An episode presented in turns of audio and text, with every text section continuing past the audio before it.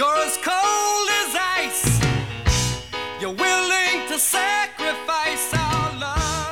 Salut à toutes et à tous, bienvenue pour ce 31e épisode de Cold Facts, un épisode un peu spécial puisque nous avons eu le privilège de passer plus d'une heure avec l'un des agents de joueurs les plus influents du pays. Bien entendu, on veut parler de Gaëtan Voisard avec le Jurassien, deux fois champion de Suisse en tant que joueur. On est revenu un petit peu bah, sur sa formation, comment il est devenu agent, ce que cela implique dans son quotidien. On est revenu aussi sur euh, la création de sa structure et le développement euh, de, Six Leadership qu'il a créé avec euh, notamment Jérémy Gaillan et le skills coach Doug Boulanger. Et puis on est bien évidemment revenu sur la journée et les jours qui ont précédé le repêchage de Nico Ischier en 2017, numéro 1 de la draft.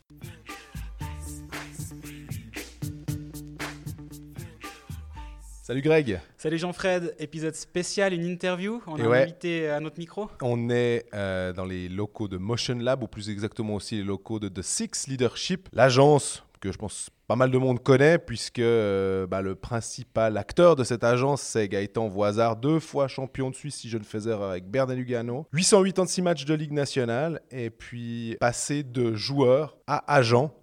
Euh, un des agents les plus connus de Suisse, en tout cas en Romandie, euh, c'est celui qu'on voit le plus et qu'on entend le plus. Euh, salut Gaëtan. Bonjour à vous deux. Bah, déjà, la première question, en fait, comment on devient agent? C'est à quel moment tu as eu le, le déclic où tu t'es dit, bah voilà, ma carrière est terminée, c'est dans cette direction que j'aimerais me rendre Non, non, alors chez moi c'était un peu différent, on va dire. Euh, Dans ma carrière, à un moment donné, j'avais un petit peu euh, mis au point avec Gérald Métro, qui était mon agent à l'époque. Euh, je lui avais dit que je voulais un petit peu m'occuper de, tout ce qui était, en ce qui me concernait, on va dire, tout ce qui était technique. Et puis que lui s'occupait en fait de la finance. Donc on avait commencé un peu de se séparer le travail dans les, dans les négociations avec les clubs. Et puis, euh, sur ce, euh, on avait fait une ou deux très bonnes négociations ensemble. Et puis, euh, j'avais, par la suite, il m'a proposé, ben, il m'a dit, écoute, je pense que de, tous mes joueurs, tu es un peu le, joueur qui a un peu le caractère et le charisme pour faire ce métier. Est-ce que ça t'intéresse, tout? Et puis, j'avais dit, écoute, on en parlera un peu, sérieusement. Donc, c'est vrai que j'avais commencé comme ça, en fait, ben, cinq ans avant de terminer ma carrière. Donc, les cinq dernières années de ma, carrière, en fait, c'est là que j'ai commencé à recruter certains de mes coéquipiers, d'autres joueurs, d'aller visionner les jeunes, surtout chose que lui ne faisait plus. Et puis en 2010, quand j'ai arrêté de jouer, ben, j'ai acheté direct la moitié de la société. Et puis euh, 2017, la totalité, changé le nom. Puis aujourd'hui, voilà, on est, on est ce qu'on est. C'est facile d'être euh, à la fois ben, coéquipier et, et détecteur, recruteur? Non, alors ça, ça reste particulier, mais en même temps, je pense que le, fait d'être euh, un joueur actif, ça aide beaucoup aussi, parce que quand tu es actif, ben, de toute façon, tu es exactement dans la game, quoi. donc tu comprends les joueurs très bien, tu es dans, dans l'émotion aussi du hockey, tu es en plein dedans, et puis euh, ça, t'aide beaucoup, hein, parce que la réputation, que les joueurs te connaissent, ça, ça donne confiance aussi euh, à beaucoup de joueurs d'entrer justement dans la société, de venir travailler avec toi. Et puis ça, c'est clair, c'est un atout à la base pour moi qui était très important par rapport à d'autres concurrents. C'est quoi la plus grande qualité d'un agent? C'est de l'entre-gens, justement, d'être euh, proche, à l'écoute de- des- des- des joueurs? Ah, Il y, a- beaucoup de points. Je pense déjà, il faut savoir, chaque société euh, est différente parce que derrière chaque société, euh, il se cache une personnalité derrière. hein. Donc, alors moi, euh, j'aime pas prendre euh, The Six, c'est pas seulement Gaëtan. Je crois qu'il faut être clair pour tout le monde. The Six, c'est quatre personnes qui travaillent full-time dans la société. hein. Donc, c'est Jérémy Gaillan qui recrute nos jeunes joueurs entre 15 et 20 ans. C'est lui qui fait la vidéo des jeunes, qui suit avec Doug Boulanger, qui est notre skills coach. Doug, je l'ai engagé évidemment parce que quand on était dans ce projet du centre ici, Motion Lab, avec une surface synthétique à disposition, justement un outil de travail qu'on donnait à nos joueurs en priorité aussi, c'est important d'avoir un skills coach. Donc euh, ça, c'était très important pour moi d'avoir deux personnes qui fassent du skills et qui gèrent nos jeunes joueurs. Parce que moi, ça me dégageait du temps justement pour mieux m'occuper de mes professionnels, aussi pour voyager un peu plus tranquille si je vais aux États-Unis, euh, visiter nos joueurs NHL ou euh, CHL. C'est important pour moi d'être bien entouré. Et puis en plus, on a Nicolas Pralon qui s'occupe de toute l'administration euh, de la société, plus le service à nos joueurs. Donc à la fin, The Six, le, succès de The Six, c'est le team. Hein, c'est pas Gaëtan Wazard, c'est le team au complet. Combien de joueurs, excuse-moi Greg, vous avez en fait à peu près Ah, ça, c'est une euh, réponse à laquelle je réponds jamais. Euh, beaucoup de nos concurrents euh, utilisent ça pour dire dans les pages chez The Six, on a trop de joueurs, chose qui est faux, parce qu'évidemment, on a une certaine quantité de joueurs, mais justement, on est trois actifs, donc on est deux agents, Jérémy puis moi, plus un skills coach, chose qu'aucune autre société en Suisse ne peut proposer. Donc aujourd'hui, ce qui est important de savoir, c'est que si moi je vais voir des matchs de professionnels, Jérémy sera des matchs de, de junior ou de novice ou de mini. Si on va en équipe suisse, euh, Jérémy sera peut-être U14 ou U15, Doug sera peut-être U16, U17, puis moi U18, U20. Donc aujourd'hui, notre société nous permet, vu qu'on est plusieurs personnes, elle nous permet de couvrir beaucoup plus qu'un autre agent qui sera tout seul. Euh, donc c'est clair, si un agent a tant de joueurs, puis nous, à trois, on en a deux fois plus, on en aura quand même au niveau du temps, on aura beaucoup plus de temps à disposition. Puis je crois qu'il faut, ce qu'il faut retenir aujourd'hui, c'est que moi j'ai voulu investir beaucoup dans mon personnel, parce que c'est ça la qualité d'une agence de joueurs de hockey sur glace ou, euh, ou d'autres sports. On est là au Motion Lab où il y a beaucoup de diverses, euh, comment dire, divers corps de métier qui, qui peuvent aider le, le joueur. À quel moment, toi, tu t'es dit, c'est dans cette direction-là qu'on doit partir et pourquoi finalement? Bon, ce qu'il faut savoir, c'est un projet dans lequel j'ai travaillé trois ans. hein. Donc, euh, quand on a rencontré avec Michel Marguerat, qui, qui est un de mes stratèges, on va dire, dans, de, mon, de mon board pour la stratégie, euh, quand on les a rencontrés la première fois, c'est un projet un petit peu différent qui, était prévu, euh, un peu plus proche aussi de la patinoire du Lausanne Hockey Club. Eux sont spécialisés dans le football, cherchaient un- quelqu'un qui, qui était plutôt spécialisé dans le hockey, donc ils, nous ont approchés par rapport à ça. Puis après, c'est clair, moi dans ma tête, voilà, à la fin, euh, il faut, ce qu'il faut savoir, c'est quand on gère une société comme la nôtre, ben, on a un pied dans l'économie privée, on a un pied dans le sport. hein. donc c'est euh, c'est très important de travailler là-dessus. Et puis l'idée de Centre, c'était vraiment de dire, on va pouvoir proposer à nos joueurs des choses qui n'existent pas aujourd'hui. Il n'y a aucune autre agence de management en Suisse qui peut proposer sa propre glace synthétique, qui peut proposer à l'intérieur du centre où on se trouve, 5-6 physios tous les jours, des tests sanguins, euh, deux docteurs à disposition, euh, un podologue, euh, l'hypoxie, la cryothérapie. Donc c'est clair que nous, aujourd'hui, en étant partenaire de Motion Lab, on permet à nos joueurs, évidemment, d'avoir des prestations supplémentaires que personne d'autre ne peut donner. Les clubs non plus? Ah, bien sûr que non. Non, parce que les clubs, ben, c'est-à-dire que les clubs, ils auront leurs propres partenaires, donc ça peut être des cliniques privées et tout ça, mais euh, en tout cas en Suisse romande, moi je ne connais pas une clinique qui est outillée comme Motion Lab le. Puis surtout là, on parle d'un centre d'entraînement aussi, donc centre d'entraînement et de réhabilitation. Donc c'est très particulier. Mais justement, nous, le credo un petit peu de, The Six, c'est- c'est nous, on veut travailler pour la perfection. Donc ce qu'on essaie de faire tous les jours, c'est de se dire, OK, qu'est-ce qu'on peut faire pour faire plus, comment on peut faire pour mieux aider nos joueurs, euh, celui qui sera blessé, celui qui ne sera pas en forme, qui aura perdu la confiance, euh, il y a l'alimentation, il y a du mental et tout ça. Donc l'idée, nous, c'est de vraiment, et euh, beaucoup de gens ne le savent pas, parce que beaucoup de gens croient que les agents, voilà, on signe des contrats, et puis adieu merci. C'est pas ça être agent. Être agent, c'est vraiment d'avoir une, une connexion avec son joueur, c'est d'être en confiance avec lui, c'est que lui sente bien, et puis de tout mettre en œuvre pour que nos joueurs, les plus jeunes comme les plus expérimentés, ben, continuent à progresser. Et puis on travaille très dur. Ben, cette semaine, en plus, j'ai la visite de mon partenaire nord-américain hein, qui, qui s'occupe d'à peu près 70 joueurs de NHL. Alain Euh, Roy, on précise. Alain Roy, évidemment, ouais, qui, est- qui est un fantastique agent et qui on apprend beaucoup. Et puis voilà, on a mis aussi beaucoup de choses en place par rapport à son modèle à lui. Donc aujourd'hui, nous, on bosse en Suisse sur un modèle un peu nord-américain. Et puis ça, évidemment, c'est à l'avantage de nos joueurs. Si tu dois comparer ce que toi tu mets en place maintenant avec les structures que tu avais quand tu étais joueur, c'est le jour et la nuit? Complètement. Je regrette même que j'ai joué euh, il y a 20 ans en arrière et pas maintenant. Parce qu'honnêtement, et ça, c'est pas une critique envers aucun agent euh, qui exerçait les 10 ou 20 dernières années, le sport aujourd'hui, il a beaucoup euh, évidemment évolué. Les clubs ont beaucoup évolué. Les clubs en Suisse maintenant travaillent quand même beaucoup mieux qu'à l'époque. Les jeunes sont plus préparés. A- le suivi en général est nettement meilleur. Mais en même temps, quand tu es agent, tu dois vivre aussi avec ton temps. C'est-à-dire que ce que faisait un agent il y a 20 ans, ça ne suffit plus aujourd'hui. Les joueurs ont des autres demandes, les joueurs sont beaucoup plus professionnels. Les joueurs, ils veulent. euh, Moi, dis toujours, on essaie de dire à nos joueurs, vous êtes, vous êtes votre propre société. C'est-à-dire que tu dois t'arranger pour avoir ton agent, ton, ton nutritionniste, ton entraîneur personnel, toutes ces choses qui vont là, ton banquier, ton assureur, parce que c'est important pour être performant, c'est important de se sentir bien. Nous, notre rôle, c'est de faire que si ton joueur il est en confiance, il va mieux évoluer aussi. Euh, les jeunes, maintenant, on parle souvent de la génération des millennials. Est-ce que tu sens un écart entre les joueurs qui ont ben, peut-être euh, 35 ans et puis ceux qui arrivent maintenant qui ont entre 15 et 20 Est-ce que tu vois une différence euh, presque sociétale en fait? Ah, mais bien sûr, il y a- on est confronté très gravement à ça, dans le positif et dans le négatif. parce que le positif, c'est que les jeunes aujourd'hui, ils font du hockey pour devenir professionnels. Il n'y a plus un jeune maintenant qui joue au hockey en 17 et 18 ans qui ne veut pas devenir joueur de hockey professionnel. Aujourd'hui, les jeunes, ils se donnent le moyen aussi. Ils sont très informés, même beaucoup trop informés parfois, malheureusement, parce qu'il y a beaucoup de, mensonges aussi. Il y a beaucoup d'informations qui sont fausses.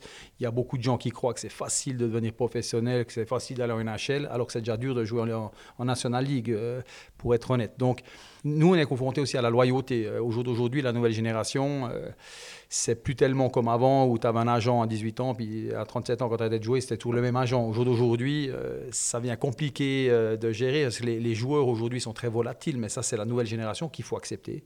C'est aussi pour ça que moi, j'ai voulu engager Jérémy Gaillan, qui est nettement plus jeune que moi. Parce que justement, à un moment donné, si tu veux rester connecté avec tes jeunes, tu dois même être toi encore un peu jeune ou encore actif. Il y a trois points que j'ai notés euh, aussi parce que c'est des questions qu'on nous a posées.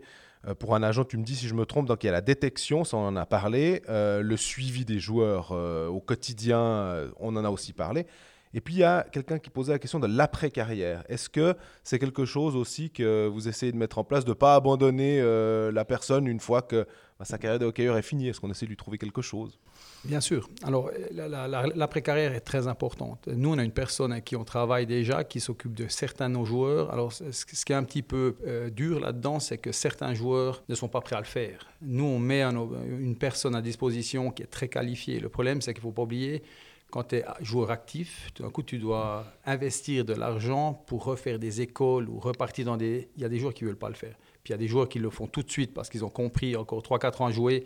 Et puis, euh, tu as une famille, tu viens à un bon niveau, euh, il faut faire quelque chose parce qu'aujourd'hui, il n'y a plus de sponsors qui disent Tu as joué chez nous 10 ans, je te donne un job après ta vie, il n'y a aucun souci, c'est fini, ça, ce temps-là. Ça, c'était il y a 25 ans en arrière. Aujourd'hui, c'est plus possible. Dans les quatre points que tu as, cités, j'aimerais quand même bien en rajouter un ou dans les trois points il y a la passion. Parce que euh, pour être un bon agent, tu dois être passionné. Parce que je travaillais beaucoup moins quand j'étais joueur. Au jour d'aujourd'hui, quand tu es agent, euh, tu as un peu les horaires euh, du bureau, sauf que toi, tu bosses le soir en plus. Donc ça, ça, ça je pense c'est très important de savoir parce que les gens, je pense que beaucoup de gens ne se rendent pas compte, c'est que pour faire notre job, tu dois aimer le hockey, tu dois aimer les gens. Parce que quand tu reçois des téléphones à 11h le soir ou le dimanche après-midi à 4h, puis que tu as bossé 6 jours sur 7 ou 7 jours sur 7, des fois tu dis dans le bleu, c'est dimanche après-midi, mais c'est normal pour nous, puis on le fait volontiers. Donc il ne faut pas oublier, il y a la détection des jeunes, donc ça c'est clair, hein, c'est l'œil de l'ancien joueur, c'est l'expérience qu'il faut aussi, quel joueur tu vois qui peut être vraiment un joueur à potentiel, un prospect et tout ça, comme on appelle. Euh, après, évidemment, il y a les services que tu as mis en place pour tes joueurs, il y a le service que toi tu donnes à tes joueurs l'après-carrière, après, pour ceux qui arrêtent de jouer, et puis ben, qui arrêtent, tout le monde arrête de jouer évidemment, mais à quel moment, euh, si, si tu peux choisir même toi à la fin, ben, si tu dois arrêter sous blessure, c'est pas non plus la même chose. Mais pour, pour faire tout ça, euh, il faut beaucoup de passion et puis beaucoup d'amour pour les joueurs que tu t'occupes. Parce que euh, si les gens croient qu'être agent, c'est un job facile, ils se trompent. Être agent au jour d'aujourd'hui, avec les nouveaux règlements, avec ben, comme le, sport se, est en train de se dessiner, c'est très compliqué.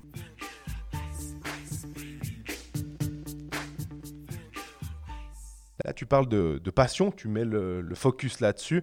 On a l'impression que c'est un métier aussi qui est un peu fantasmé, peut-être à tort des fois. Les gens, ils voient les agents soit comme des personnalités euh, assez néfastes pour le sport, euh, parce qu'il y a beaucoup d'argent. Donc tu sens aussi ça, où est-ce que ça a changé finalement cette image de, de l'agent où tu essaies justement de toi de casser ça? Alors, j'essaie de rien du tout. En fait, moi, je suis honnête à moi-même. Hein. Les joueurs euh, qui me connaissent, ils savent que je suis très honnête. Euh, je dis ce que je pense. Euh, si je suis d'accord, je suis d'accord. Si je ne suis pas d'accord, je ne suis pas d'accord. Donc, nous, nous, on est là pour se battre pour nos joueurs, évidemment, parce qu'on collabore avec les clubs, mais on travaille pour le joueur. Donc, c'est clair que nous, on est déjà dans un métier de confrontation. C'est-à-dire que nous, chaque négociation de contrat, chaque fois que tu as un problème, un joueur qui a des problèmes, évidemment, tu seras en confrontation. Donc, moi, ce qui est très important déjà, c'est les valeurs. Donc, j'ai eu de la chance j'ai des parents qui m'ont bien éduqué. Euh, donc, euh, moi, je suis très à cheval sur les valeurs. J'aime bien tout ce qui est correct. Euh, j'aime l'honnêteté. Donc, je dis même moi-même à mes joueurs, sois honnête avec moi. Si tu aimerais que je te téléphone deux fois par semaine à place d'une, dis-le moi. Mais viens pas après deux mois puis dis, écoute, tu m'as pas appelé deux fois par semaine, donc j'arrête de bosser avec toi. Donc, je pense déjà les valeurs, c'est d'être très honnête. Et puis après, évidemment, il faut savoir pourquoi on fait ce job. Moi, j'ai joué 21 ans professionnel. Je sais ce que c'est le hockey. Je le ressens. Pour moi, c'est une passion. Mais au jour d'aujourd'hui, c'est pas seulement la passion. Aujourd'hui, moi, je suis, euh, je suis un patron de société, j'ai quatre employés à payer à la fin du mois. Euh, on a des locaux euh, magnifiques, mais qui valent aussi un certain, un certain coût. Donc, on, fait 60 à 70 000 km par année. On bosse 6 à 7 jours par semaine l'hiver. L'été, on travaille aussi parce qu'entre l'été, c'est beaucoup maintenant tout ce qui est États-Unis, Combine, CHL, NHL et tout ça. Alors, en aucun cas j'aimerais me plaindre. Bah, je dis toujours, euh, je n'ai pas le droit de me plaindre parce que je pense que la vie, elle a été euh, assez correcte avec moi. Euh, en même temps, voilà, j'ai fait beaucoup d'efforts aussi. Parce que déjà pour jouer 21 ans professionnel, ça prend beaucoup d'efforts. Puis pour rester dans le sport professionnel, ça prend aussi beaucoup d'efforts. Le, sport professionnel, c'est très, très bah, émotionnellement, tu es très impliqué. Surtout quand tu as affaire avec des joueurs qui gagnent, qui perdent, qui pleurent, qui rient. Euh, toi, tu es dedans, puis tu es là pour être là pour eux. Donc déjà, j'ai dit, dans notre métier, on n'a pas le droit d'être faible. Euh, moi, j'ai fait une semaine d'hôpital au mois d'octobre. Il y a très peu de gens qui l'ont su. Pourquoi? Parce qu'un euh, agent, tu es là pour réconforter tes joueurs. toi, tu donnes une épaule à tes joueurs. Ce pas tes joueurs qui doivent te donner la leur. Donc, on vit dans un métier qui est très, très compliqué. Mais de nouveau, je ne suis pas là pour pleurer sur moi. On a une société qui va très très bien. On bosse très dur. J'ai le meilleur team que j'aurais pu avoir. Et puis au jour d'aujourd'hui, je peux dire, euh, The Six, euh, je pense qu'on est une société qui roule. On bosse très dur, autant dur que nos joueurs pour avoir du succès. Récemment, il y a eu pas mal d'articles qui sont sortis sur euh, le fait que de plus en plus de joueurs dénoncent les contrats par rapport à leur société. Du coup, tous ces services que vous avez mis en place autour du joueur, ici à Motion Lab, c'est aussi pour garder ces joueurs qui avaient peut-être des envies d'aller voir ailleurs ou de, dénoncer le contrat avec leur agent? Oui, oui et non. Alors c'est vrai qu'il ben, y a l'idée aussi, euh, évidemment, euh, de continuer à devenir meilleur. Comme je le disais tout à l'heure, euh, on évolue avec nos joueurs. Donc nos joueurs deviennent toujours plus professionnels, toujours meilleurs. Nous, c'est le but aussi. Donc on veut toujours devenir aussi meilleur. moi, j'ai aussi racheté la société et puis pris le team que j'ai pour justement devenir meilleur et devenir les meilleurs en Suisse, ça c'est clair. Et puis c'est sûr qu'en même temps, voilà, vu les difficultés un petit peu euh, ou les nouveaux euh, règlements que, la SECO a mis en place, euh, c'est vrai que ça, ça fait aussi qu'évidemment, on fait le maximum pour, pour garder nos joueurs, mais en même temps, de nouveau, c'est comme... on en a déjà parlé. Aujourd'hui, moi, je ne travaille pas pour me dire je vais perdre un joueur ou qu'est-ce que je vais faire pour ne pas, pas les perdre. Aujourd'hui, on donne le meilleur qu'on peut au niveau humain et puis au niveau euh, surtout des, euh, bah, des structures qu'on a mises en place. Donc c'est clair, le centre Motion Lab où, on a nos bureaux et nos glaces synthétiques et euh, où les docteurs exercent quand même pour la réhabilitation et les entraînements, il est très important. Mais évidemment que mes joueurs zurichois ne vont pas venir souvent ici. L'idée aussi, c'est de travailler très spécifique aussi sur l'été, par exemple, donner ce genre de service. Mais avant tout, nous, ce qu'on veut, c'est le besoin, le besoin de l'excellence. Donc nous, on veut devenir toujours, toujours meilleur pour aussi montrer à nos joueurs qu'on est comme eux, on bosse dur, et puis euh, que si on veut du succès, on, doit continuer dans cette direction. Tu as parlé de la SECO. Il y a eu un changement de rétribution des, agents par, les joueurs désormais et non plus par les clubs. Tu arrives à expliquer ce qui a changé dans cette situation? Alors c'est clair que voilà, ça c'est un petit peu la, la, révolution dans le sens où euh, ça a permis à certains joueurs de, un petit peu euh, de changer les, les, lois, on va dire. Mais voilà, ce qu'il faut comprendre simplement, c'est que les, les joueurs nous ont toujours payé. beaucoup de joueurs euh, croyaient qu'ils ne nous payaient pas, mais ça n'existe pas. Il n'y a personne qui travaille euh, de la façon dont on le fait, qu'à les infrastructures qu'on a, euh, si on n'est pas payé, évidemment. Donc, ce, qui s'est passé, simplement, l'exemple le plus simple que je prends toujours, c'est pour expliquer aussi à nos joueurs eux-mêmes, hein, certains, les plus jeunes qui ne connaissent pas encore ça. C'est vrai que si on prenait un exemple avant avec l'ancien système, ben voilà, on négocie un joueur à 100 000 francs, le joueur nous payait, le club nous payait 5 000 francs, donc 5% du contrat. Et puis, euh, le joueur encaissait 100, le club nous payait 5. L'enveloppe du club à disposition pour ce joueur après négociation était 105 000. Aujourd'hui, simplement, c'est que l'enveloppe est toujours de 105 000. La différence, c'est que c'est le joueur qui euh, engrange les 105 000, nous paye 5, il lui en reste toujours 100. Donc, à la fin du compte, mis à part que le joueur sort l'argent maintenant lui-même de sa poche, au contraire d'avant où c'était le club qui nous payait, le montant global qui lui reste à disposition est le même. Donc on va dire qu'il faut juste expliquer aux joueurs. Quand on a, quand on a expliqué à nos joueurs, nous, les conséquences du changement de, règlement, les joueurs ont très bien compris. Après, il y a un ou deux, évidemment, qui ont utilisé la loi pour eux, puis qui ont décidé de ne plus payer. Euh, mais ma foi, ça c'est dur à accepter, mais en même temps, au jour d'aujourd'hui, on est obligé de le faire. Donc ils ont payé la première année de leur nouveau contrat et derrière, ils ont dit à l'agent merci pour tout, mais je me débrouille tout seul pour schématiser. Bah oui, alors ça, c'est très schématisé. Évidemment, que la première année que l'agent du placement est obligatoire, dû les années de service, donc sur un, contrat de, 3-4 ans, bah c'est vrai que voilà, les joueurs d'aujourd'hui peuvent dénoncer un, contrat après 2 ans, 3 ans, 4 ans s'ils veulent plus te payer. En même temps, ils n'ont plus d'agent. Donc à la fin, les joueurs qui sont intelligents, puis ça, on a de la chance chez The Six d'en avoir beaucoup, euh, parce qu'il faut savoir aussi, voilà, nous, quand on recrute aussi des joueurs, on les recrute pas seulement pour la qualité du joueur de hockey, mais on les recrute aussi parce qu'au niveau humain, euh, c'est des bonnes personnes. Donc je pense voilà, que par rapport à mes concurrents, euh, on a perdu moins de joueurs, euh, même je dirais très peu, que d'autres parce que justement nos joueurs, je pense, ne sont pas seulement des bons joueurs de hockey, mais sont aussi des bonnes personnes qui, avec une certaine loyauté, qui exigent évidemment des grands services de notre part. Mais euh, je pense qu'à ce niveau-là, aujourd'hui, on fait le, mieux qu'on peut. Je ne veux pas dire le maximum, parce qu'on peut faire toujours plus, et on veut toujours faire plus, mais je pense qu'on met tout en œuvre, en tout cas avec mon team, pour que nos joueurs soient heureux et se sentent bien avec nous. Tu parles de 5% euh, de, de frais d'agent finalement. Ça vient d'où ces 5% Est-ce que c'est euh, quelque chose qui date d'il y, a longtemps et ça n'a jamais changé ou bien? Les 5%, ils font un peu partie aussi du, droit suisse, hein, aussi, un peu dans le management euh, et dans le service de, personnel et ce genre de choses. Euh, mais en même temps, dans le hockey, dans toutes les ligues européennes, par exemple, on a, ça a toujours été un peu un modèle de 5%. Euh, en NHL, c'était 5%. Maintenant, NHL, c'est aussi un peu en train d'évoluer par rapport aux diverses masses salariales des contrats, où il peut y avoir un petit switch de pourcentage par rapport à la longueur du contrat signé. Ils prennent sur la durée, c'est ça? Mais bah, bah, voilà, les 5%, c'est un petit peu en Europe ce qui se fait. Et c'est la base de travail qu'on a, nous, les agents en Suisse.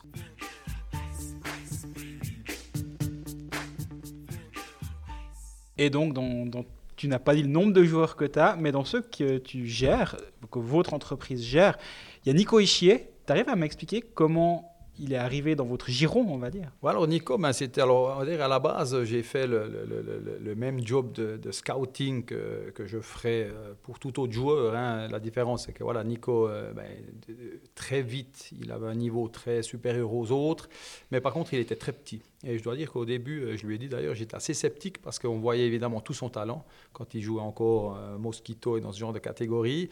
mais par contre, il était vraiment très petit. Je m'étais toujours dit, voilà, s'il grandit pas, ça va être compliqué pour lui parce que ça va être difficile. En même temps, le hockey a énormément évolué maintenant, donc il y a même les petits joueurs de toute façon des opportunités de jouer dans les meilleures ligues du monde et d'être très performants dans ces ligues-là, autant en NHL qu'en Suisse par exemple.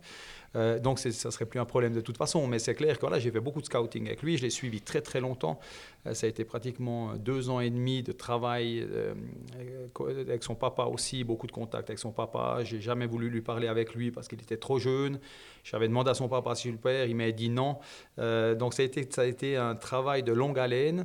Et puis après, qui a été quand même finalisé aussi, je dois le dire, quand on a fait les différents meetings par la suite, euh, évidemment, ben, c'est moi qui avais fait les, deux, trois premiers meetings avec lui, avec la famille. Et puis après, j'ai quand même euh, fait venir mon partenaire nord-américain Alain Roy, euh, qui m'a aussi aidé évidemment à mettre la, signature sur le contrat. Tu l'as depuis quand, Alain Roy, comme partenaire? Ou maintenant, ça fait quand même, je pense, 6 ou 7 ans qu'on collabore ensemble. Euh, Alain, c'est un type vraiment merveilleux parce que bah, déjà, il est, très intelligent, il a fait Harvard.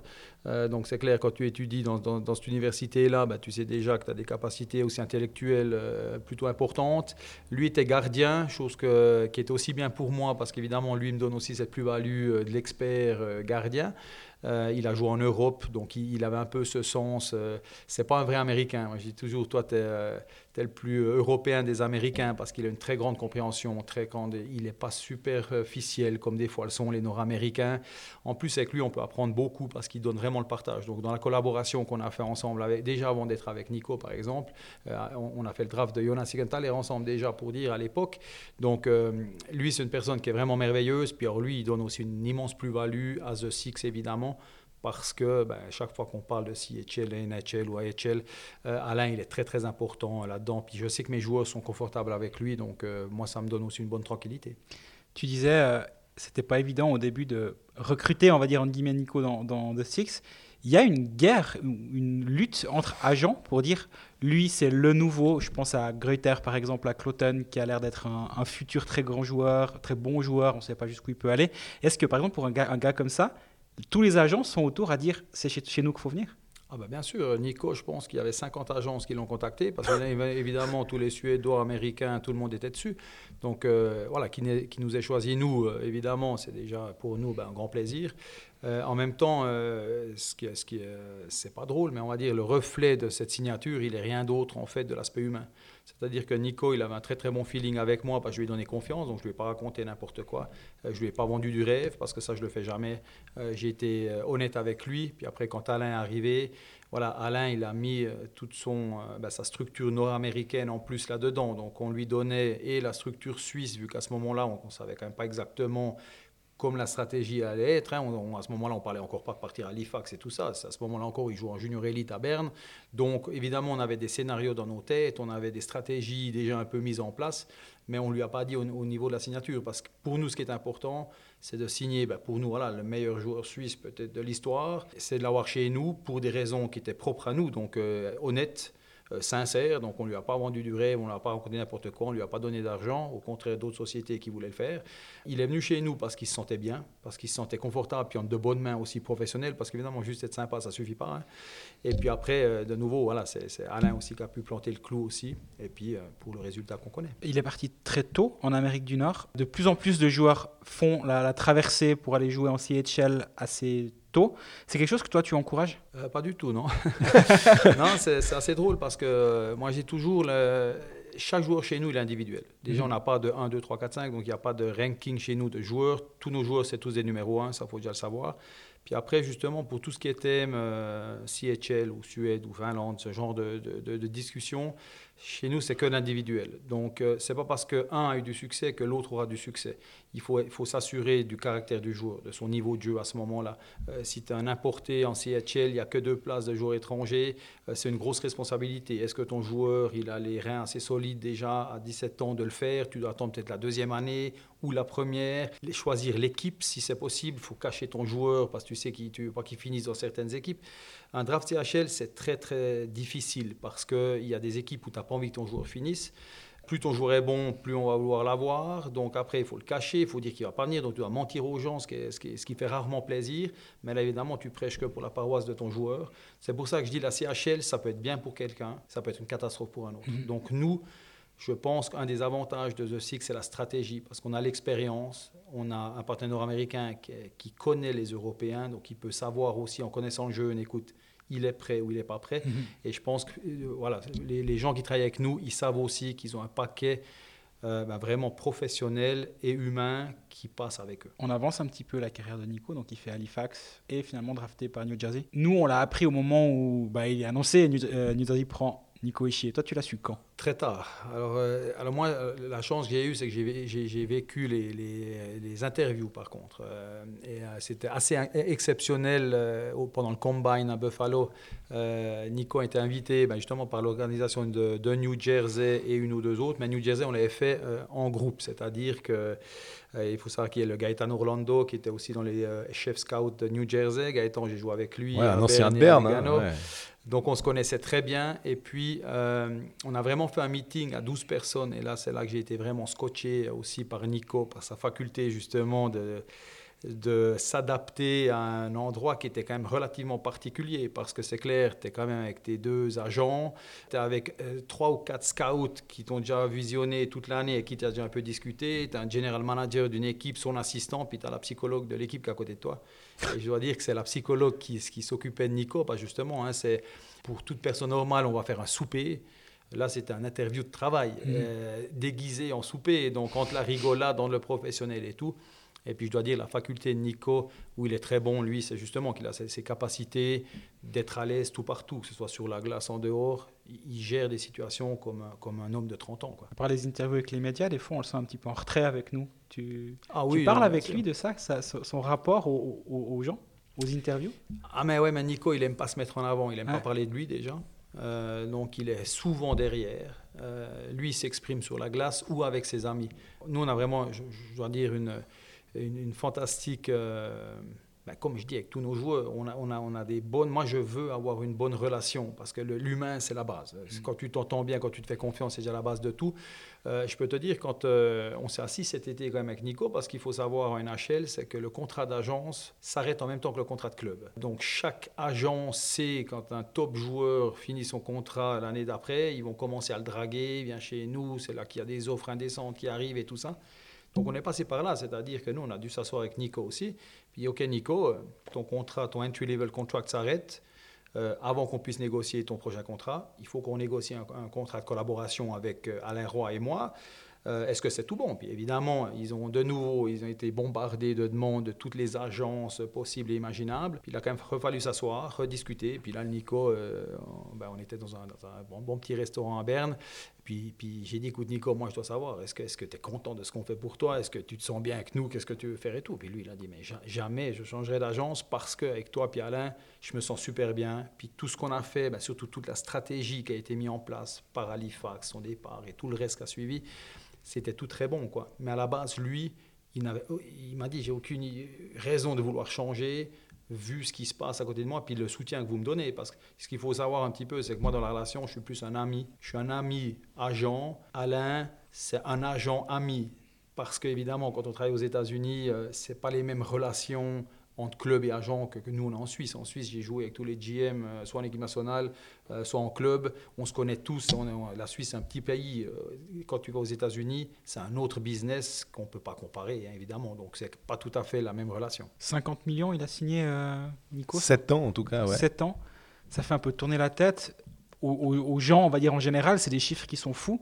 Comment on garde la tête froide avec des, avec des négociations à des hauteurs pareilles? J'imagine que c'est pas tous les jours que, que, que ça se passe pour Ouais, toi. Pour le joueur et pour l'agent, hein, Ouais, effectivement. justement, le ouais. joueur c'est une chose, mais l'agent derrière, comment il pour gère tu vois, on a gagné tellement d'argent que je suis obligé de travailler un mardi après-midi avec vous. Tu vois, donc, euh, j'ai beaucoup gagné. Non, alors attention. Euh, de nouveau, quand tu gères un numéro un, euh, il y a des choses qui se passent en coulisses que les gens ne doivent pas savoir et, c'est mieux comme ça. Mais euh, gérer numéro un, c'est très compliqué. Euh, après ça, c'est clair que pour le joueur, parce que pour l'agent, c'est très. Euh, combien d'argent on gagne sur Nico aujourd'hui, c'est pas important parce que c'est pas ça qui fait tourner la société. Ce qui est important, c'est la publicité qui, fait qu'on est Nico Ishii chez nous. Pourquoi il est chez nous? C'est ça qui fait la plus-value de la société aussi. Euh, parce qu'il reste chez nous, c'est qu'il y a des raisons. Puis c'est plutôt encourageant pour, pour euh, d'autres joueurs qui aimeraient venir aussi avec nous. Mais ce qu'il faut savoir pour le joueur en lui-même, c'est clair, ça peut créer. quand tu as 21 ans, tu signes un contrat de 7 millions, euh, 3 à peu près annuels, c'est- complètement fou. Euh, ce que je peux dire, c'est que Nico, il nous a demandé, euh, il voulait pas que ça dure trop longtemps. Euh, Nico, il était très clair. Parce que ça, c'est l'avantage avec lui, c'est qu'il sait qu'il connaît pas le business.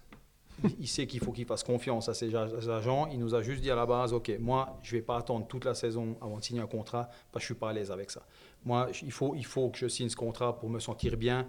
C'était, aussi une première pression pour lui aussi. Il savait quand même, un contrat NHL, c'est aussi un peu euh, une façon aussi de se mesurer aux autres joueurs. Euh, quand on connaît euh, toutes les statistiques qu'on fait pour aller chercher des salaires, il faut pouvoir justifier à des GM pourquoi, qu'est-ce qu'il apporte à son coéquipier. Il y a beaucoup de choses techniques et tactiques que les gens, évidemment, n'ont pas connaissance. Et puis, tant mieux comme ça. C'est pour ça qu'on est agent, parce qu'on on le sait, on le fait. Et puis, les autres, c'est des fans. Donc, les autres personnes croient qu'ils savent, mais c'est beaucoup, c'est des fans ou un peu des connaisseurs. Mais, c'est clair que lui nous avait dit vraiment, euh, je veux pas que ça dure trop longtemps. Et puis quand on arrivait un peu sur la fin des négociations, euh, voilà, il était même surpris lui-même qu'on puisse négocier ces montants-là pour lui. Et c'est là où il a toute sa classe justement parce qu'il est très, il a vraiment la tête sur les épaules. Puis c'est ça le plaisir d'être avec lui aussi. On a justement une question, bah, ça tombe bien, euh, sur Nico Ischier. Et euh, c'était Cédric euh, Ramchai qui, qui pose cette question sur l'importance des stats dans les contrats. Plus pour euh, quelqu'un comme Nico Ishii ou, plutôt les Nord-Américains. Et les Devils, ils ont un spécialiste euh, qui, lui, connaît bien, c'est lui qui a créé le site euh, Analyze Data, un spécialiste des Devils qui s'appelle Matt Kane. Et dans l'évaluation des contrats, est-ce que c'est un autre monde, justement euh, En Suisse, tu disais, tout le monde se connaît, on connaît les GM, c'est plus simple. On, on rentre pas trop dans les stats parce qu'on a peur qu'on nous contre avec la, la- stat mise en avant par l'agent et la stat mise en avant par le club. Comment euh, ça se fait aux États-Unis avec ces stats justement? Aux États-Unis, c'est clair que bah, nous, par exemple, avec Alain on travaille avec trois sociétés euh, qui font que des statistiques de joueurs, justement, c'est leur métier. Donc, eux, ils analysent toutes les statistiques, on fait des comparaisons. Donc, quand on part dans les négociations, bah, évidemment, tu prends déjà les meilleures comparaisons par rapport aux joueurs à peu près le même âge, le même match, les mêmes positions, tout ça. Bon, je ne vais pas entrer trop dans les détails, c'est notre job, mais c'est très intéressant. Puis c'est clair que chaque organisation, effectivement, a un statisticien qui est là que pour les chiffres, justement. D'ailleurs, c'est aussi pour ça que Reshiro n'est plus euh, GM aujourd'hui. C'est que tout le monde savait, les deux owners de, de New Jersey sont des banquiers à la base. Eux, c'est les chiffres. Ils ont engagé un statisticien. Lui, c'est que les chiffres. Puis évidemment, l'homme de terrain euh, à un moment donné, tu ne ben, tu, comprends plus avec parce que euh, quand tu es manager d'une équipe comme ça, il n'y a pas que les chiffres, euh, parce que tu sais que tu devras peut-être payer un peu plus pour garder. Tu sais aussi les conséquences que ça peut t'apporter par la suite. Donc, moi, je suis toujours un peu...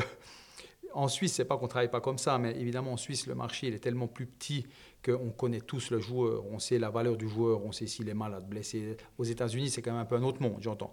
Mais c'est clair que dans le contrat de Nico, il y a énormément de statistiques qui ont été mises en avant par notre part, évidemment. Il y a celles qui, euh, Taylor Hall, le nombre de points quand il joue avec Nico, quand Nico n'était pas là, euh, les résultats de l'équipe, il y a beaucoup de choses, le temps de jeu, les engagements, ben, tout ce genre de choses, évidemment ça avait une valeur. Après, d'autres joueurs qui jouent dans d'autres organisations qui ont signé, euh, la durée du contrat, par exemple, euh, voilà, Nico ne voulait pas 8 ans, euh, c'était 7 maximum pour lui. Ça, c'est des choses aussi que nous, on a dû composer avec.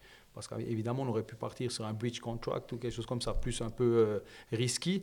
Lui ne voulait pas le risque, il voulait une certaine sécurité sans aller dans la longueur maximum. Donc, on est suisse ou on l'est pas quand même. voilà, c'est clair qu'il est très suisse pour ça, quoi, mais, mais c'est pour ça qu'on l'aime aussi. Et puis on a une question de Laurent, on, la met là parce qu'elle est en rapport plutôt avec les contrats nord-américains, il me semble. Peut-être que tu vas me contredire, puis tu dis non, non, non, mais en Suisse aussi. Que peut-on inclure réellement dans un contrat? Y a-t-il certains bonus au point, etc. Quelle été la chose la plus farfelue que vous ayez vue?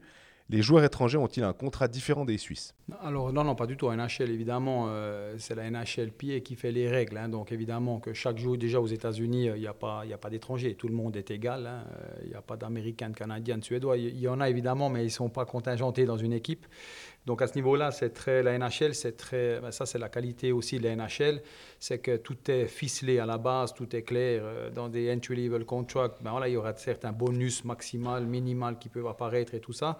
Euh, dans un contrat normal, il y en a plus des bonus. Là, on parle de signing bonus parce que ça c'est évidemment dans une stratégie d'un contrat, c'est très important parce que euh, les signings, ben voilà, tu les reçois peut-être en une ou deux fois dans la saison. Si c'est une année de lockout, ben évidemment, tu vas essayer de faire un signing parce que celui-là, tu es garanti alors que le salaire ne sera pas garanti s'il ne joue pas. Donc ça, c'est aussi des stratégies qui viennent se greffer là-dedans. Euh, mais il ne faut pas oublier, il n'y a pas que les agents les joueurs qui négocient, il y a les clubs. Donc euh, il y a des fois, tu aimerais mettre un signing de temps puis un salaire de temps, mais le club ne veut pas. Ça fait partie un peu du deal aussi. Donc on négocie. Hein. Donc en Suisse, c'est différent parce qu'évidemment, on a des signing bonus, on a des alors en Suisse, les signing bonus n'existent pratiquement plus. Nous, on a des bonus de playoff ou des choses comme ça, ou des malus, euh, choses qui n'existent pas aux, États-Unis. Hein. Des malus, euh, vraiment Ah ben malheureusement, ouais, les joueurs ne font pas que de gagner 800 000 francs, 1 million quand ils en gagnent en réalité 300, 400 ou 200. Euh, il y a effectivement, dans des, en Suisse, c'est vraiment des malus ben, en cas de non-participation playoff. Ok. en cas de relégation. Euh, comme tu peux avoir les bonus qui viennent uniquement ben, si euh, tu es en alors, à partir des demi-finales pour certaines équipes, à partir des quarts pour d'autres. Euh, ça dépend tous les objectifs des équipes, les budgets qu'ils ont et tout ça. Mais non, non, alors c'est clair qu'en Suisse, les play-out pour certains joueurs, ça ne représente pas seulement une problématique que tu ne vas pas jouer les play-offs, ça représente aussi que tu vas te ramasser une belle petite volée financière parce que bah, tu vas perdre 5, 10, ça dépend toujours les clubs où tu joues, pour cent. et puis, il ne faut pas croire, mais pour un un jour aujourd'hui en Suisse, avec le niveau du championnat qu'on a, ben, même des équipes qui finissent aujourd'hui 9e ou 10e peuvent avoir une très bonne saison. Euh, mais maintenant, tu n'es plus en play-off. Pourquoi? Parce que les équipes sont tellement serrées, mais au jour d'aujourd'hui, le championnat est tellement serré qu'on ne peut pas dire maintenant si euh, Langnau euh, font les play-out, par exemple, pour dire Langnau, qu'ils ont fait une mauvaise saison. Ce n'est pas le cas, parce qu'au niveau des points, ils sont plutôt très bien. Et puis, quand tu vois que ça va jouer de nouveau à 2-3 points entre trois équipes, c'est dur, mais ça a des grosses conséquences, évidemment, pour le club, évidemment, parce que si tu es en play-out, ben, c'est pas la même chose pour le sponsoring, mais pour le joueur aussi, parce que tu as des malus qui viennent se greffer là-dedans. Puis c'est pas drôle, mais le sportif, à la base, lui, euh, il va se dire, je loupe une opportunité de jouer les playoffs, il va pas se dire, euh, je suis, triste parce que je me ramasse 5%. Euh, bien sûr, ça, ça vient par la suite, évidemment, mais voilà, c'est toujours le sport la, priorité, évidemment. Et les choses farfelues qu'on veut mettre dans les contrats en Suisse, vu que c'est moins codifié qu'en NHL, il y a des choses qui t'ont marqué dans, dans ta carrière de, de, volonté d'un joueur ou l'autre? Non, pas du tout. Mais euh, c'est aujourd'hui, c'est plus, nous, c'est plus un travail soit sur la durée, euh, soit sur des montants. Sur, on n'a pas 12 000 possibilités de faire une construction de contrat. Euh, moi, c'est clair, aujourd'hui. À part Chervet, 7 ans. Ben, C'était un contrat euh, très excitant parce que la négociation du contrat Tristan, je l'ai un peu mené comme un contrat de NHL par rapport à la durée parce que tu dois déjà tu dois justifier. Et puis ça, c'est un peu le problème de la Suisse. C'est-à-dire qu'en Suisse, on pense qu'un joueur, si tu lui donnes 5-6 ans, il va plus travailler, ce qui est complètement faux. Euh, en NHL, beaucoup de joueurs sont, signés sur 7-8 ans. Et il n'y a pas un club, un club qui se dit euh, les cinq dernières années de son contrat, il va avoir la moitié parce qu'il ne va plus rien faire. Parce que non, c'est pas vrai. On est, les joueurs sont des sportifs, c'est des athlètes de haut niveau au jour d'aujourd'hui qui veulent gagner tous les matchs. Il n'y a pas un joueur qui joue aujourd'hui en Suisse qui ne veut pas gagner chaque match. Ça n'existe plus, ça. C'est pour ça que moi, je, trouve toujours très dur en Suisse, puis ça, c'est un peu le négatif de la euh, mentalité suisse, c'est que les clubs aujourd'hui, ils ont peur de donner des longs contrats parce qu'ils pensent que les joueurs vont s'endormir après trois ans, ce qui est complètement faux. J'ai le droit de le dire aujourd'hui parce que je pense que Tristan ne va pas être fâché avec moi, mais quand on a signé le contrat de Berne avec Tristan, il m'a dit Gaëtan, c'est pas le dernier contrat que tu vas me signer. Et puis, c'est ça la qualité des joueurs aujourd'hui suisses, c'est qu'aujourd'hui, ils en veulent, les joueurs. Aujourd'hui, ils jouent professionnels pour jouer en NHL, ils veulent être le meilleur athlète possible. Je ne parle pas de joueur de hockey, je parle d'athlète. Puis aujourd'hui, quand, euh, on, ben voilà, quand on a négocié le contrat Tristan, la beauté du contrat, évidemment, c'était le paquet global pour te dire à ton joueur, tu as vu le, job qu'on a fait ensemble, euh, sur la durée, sur le montant et tout. Puis surtout, tu joues dans le club où tu avais envie de jouer. Parce que c'est ce que beaucoup de gens euh, oublient. Les joueurs aussi, ils ont aussi une certaine loyauté envers leur employeur, envers leur club. Mais certains, c'est clair, moi, j'étais pas un clubiste non plus. Donc, moi, après 3-4 ans, il fallait que je parte parce que c'était mieux pour moi, parce que j'avais la tendance à me sentir trop bien et tout ça. Il y a des joueurs qui veulent jouer 15 ans dans la même organisation, tant mieux pour eux, mais tout le monde ne peut pas le faire. Puis ça ne veut pas dire que parce que tu ne le fais pas que tu ne peux pas jouer 15 ans dans le même club, mais c'est aussi pour te dire qu'est-ce qu'il me faut pour me pousser comme, euh, comme athlète pour être toujours au maximum. Et puis, euh, ben, moi, c'était de changer de club, parce que ça te remettait toujours en question. Puis d'autres, voilà, ils, se sentent bien, puis ils donnent quand même le 120%. Puis Tristan, c'est un très bon exemple.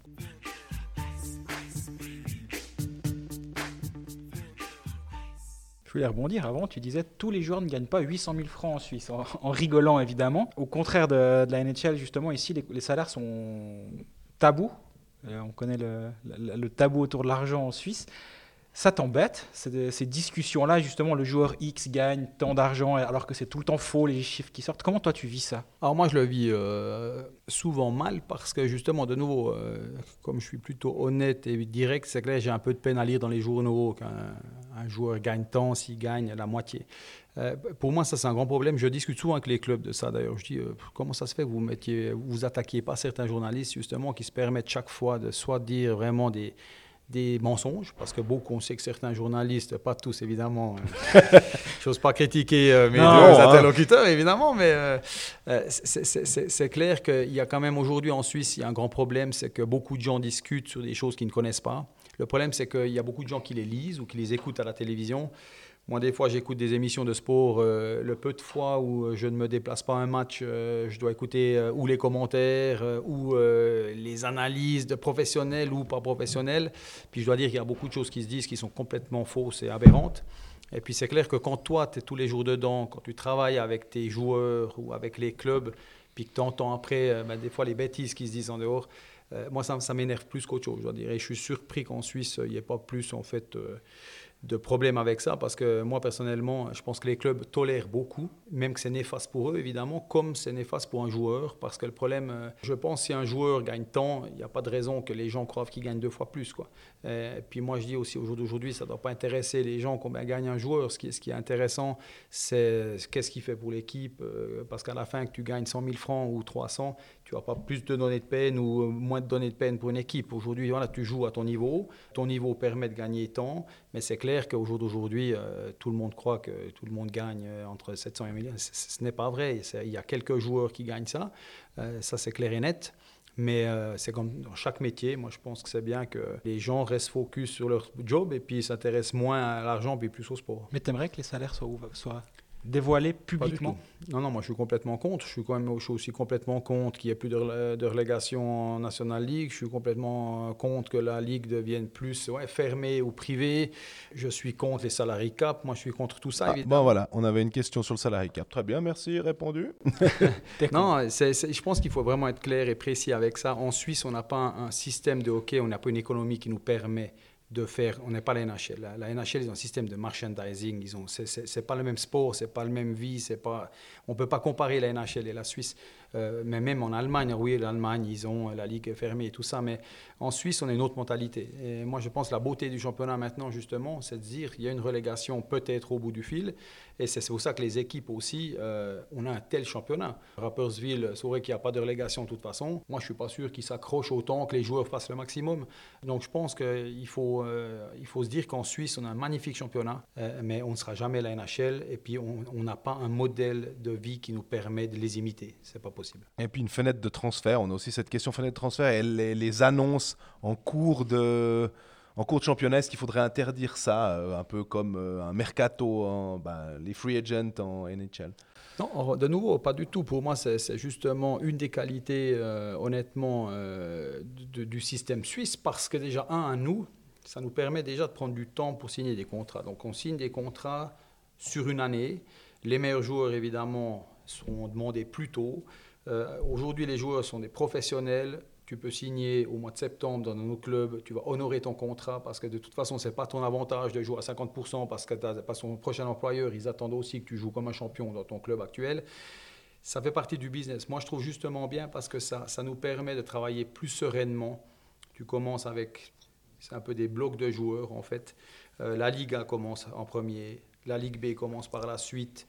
Euh, moi, je trouve que c'est justement c'est bien parce que ça, ça permet d'être moins dans l'urgence. Il ne faut pas oublier, en Suisse, on a un tout petit championnat, on n'a quand même pas beaucoup d'équipes, on n'a pas beaucoup de joueurs qui, trans, se transfèrent chaque année. Hein. Il ne faut pas oublier, on a peut-être 22, 23 joueurs dans les cadres d'équipe, mais il n'y a pas 22 joueurs par équipe qui sont libres chaque année. On parle de euh, 3 ou 4 attaquants peut-être par équipe. on a l'impression qu'il y a même de moins en moins, en fait, que de, de, plus en plus, les... il y a peut-être 4-5 postes et encore par équipe maintenant. Mais ça, c'est la qualité justement des clubs où chaque GM maintenant, il planifie chaque année d'avoir la possibilité de changer entre 3 et 6 ou 7 joueurs. Justement, il y a, euh, moi, à l'époque où je jouais, ça arrivait des fois qu'il y avait 15 contrats qui étaient euh, renouvelables, quoi, ce qui est complètement absurde parce qu'en fait, tu ne peux pas planifier sans savoir ce qui va se passer avec 15 de tes joueurs. Donc aujourd'hui, voilà, le hockey devient tellement professionnel, les GM de clubs travaillent très très bien ou beaucoup mieux maintenant, beaucoup plus avec une stratégie derrière. Et puis c'est clair que maintenant, euh, dans chaque équipe, tu as à peu près 6 à 8 joueurs qui, par année qui, sont euh, libres de partir ou de rester. Et puis toi, toi comme euh, GM, bah, ça donne la possibilité c'est de changer un ou deux éléments et ton équipe, elle continue. Donc c'est ça. J'aimerais un cas concret. Tu arrives à nous expliquer, on va dire, l'international, on va l'appeler comme ça. comment ça se passe, une négociation, si tu sais que dans 14 mois, ton international, il est sans contrat, donc on va dire à l'été avant le début de saison. Comment ça se passe? C'est toi qui vas vers les clubs ou au contraire, c'est les clubs qui disent Dis donc, étant euh, l'international, il commence à être libre là. Comment ça se passe pour un joueur comme ça, son année de fin de contrat? Alors, bah déjà, ce qu'il faut savoir, c'est que les agents, on est toujours en avance par rapport au club, évidemment. C'est pour ça qu'on a besoin de nous puis qu'on est bon, hein, il faut, le savoir. Donc, euh, non, non, nous, on travaille en fait avec. Euh, moi, j'ai des listes qu'on prépare avec le bureau. Donc, c'est nos listes de free agents, donc les joueurs qui n'ont plus de contrat pour la saison d'après. Euh, alors moi, j'aime pas donner cette liste au club trop tôt. justement, moi, je ne suis pas tellement un amoureux des signatures euh, en été, par exemple, parce que faut pas oublier, ça c'est ce que beaucoup de gens n'ont pas compris, mais plus tu négocies en avance, moins tu as de concurrence. Euh, donc c'est clair que si tu as un joueur, un club qui vient et puis qui dit au mois de juillet, écoute Gaëtan, je sais que tel et tel, il a plus de contrat l'année après, j'aimerais bien commencer de négocier avec lui. Le problème, tu sais que tu ne peux pas aller ameuter euh, les euh, huit autres clubs qui intéressent ton joueur pour négocier avec. La, la, qualité d'une négociation, euh, c'est la concurrence, justement. Donc, signer des joueurs en été, ça peut être un avantage si vraiment un club veut absolument, bien on parle de renouvellement, le club il dit, écoute, moi je veux absolument le garder, je veux absolument rester, ok, c'est nickel. Par contre, nous, on travaille avec des listes, donc c'est-à-dire qu'à partir du mois d'août, moi j'envoie à tous les clubs nos listes de joueurs qui seront disponibles la saison d'après.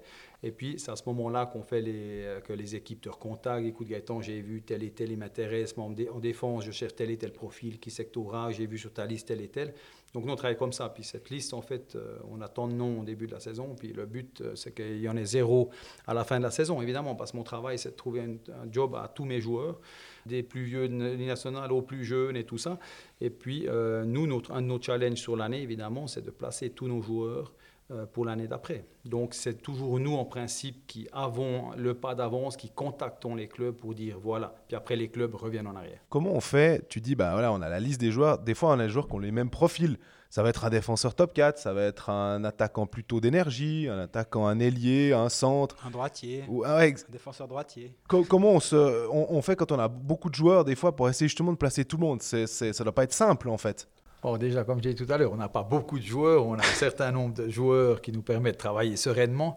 Euh, non, alors c'est clair que ça se fait automatiquement parce que déjà, chaque club, ils ont des besoins en expérience, en jeu. Au jour d'aujourd'hui, c'est quand même un peu la mode. Donc déjà, ça vient déjà un peu séparé par, OK, j'ai une grosse position à occuper, il me faut absolument un défenseur top 2, euh, qui c'est que tu as Ok, plutôt offensif, plutôt défensif, plutôt droitier, plutôt gaucher, plutôt petit, plutôt grand, plutôt offensif, plutôt défensif. Ça fait déjà beaucoup de catégories. Les GM au jour d'aujourd'hui, ils savent tous exactement ce qu'ils veulent. Puis après, c'est clair, il y a les joueurs qui surprennent. Donc euh, ceux qui commencent la saison euh, comme des fous, qu'on les attendait pas, puis un coup, ils viennent prendre la place peut-être à un autre. Mais nous, à l'intérieur d'une agence, il n'y a jamais de concurrence parce que nous, on propose tous nos joueurs.